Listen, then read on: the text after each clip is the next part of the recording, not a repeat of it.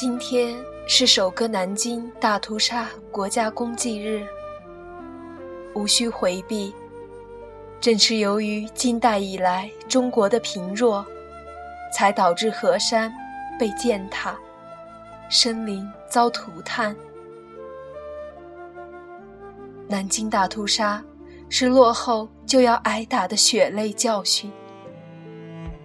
我们的历史记忆必须长久保持唤醒状态，避免出现哪怕是片刻的忘却。与麻木，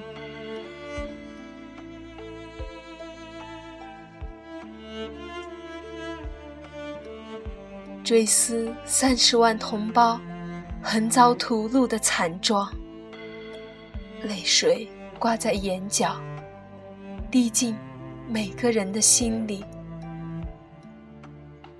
我们缅怀同胞，维护民族记忆，铭刻。历史教训，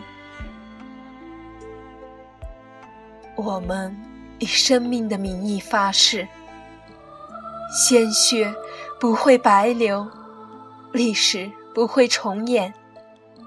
亿万华夏儿女心中涌动着一个共同的声音：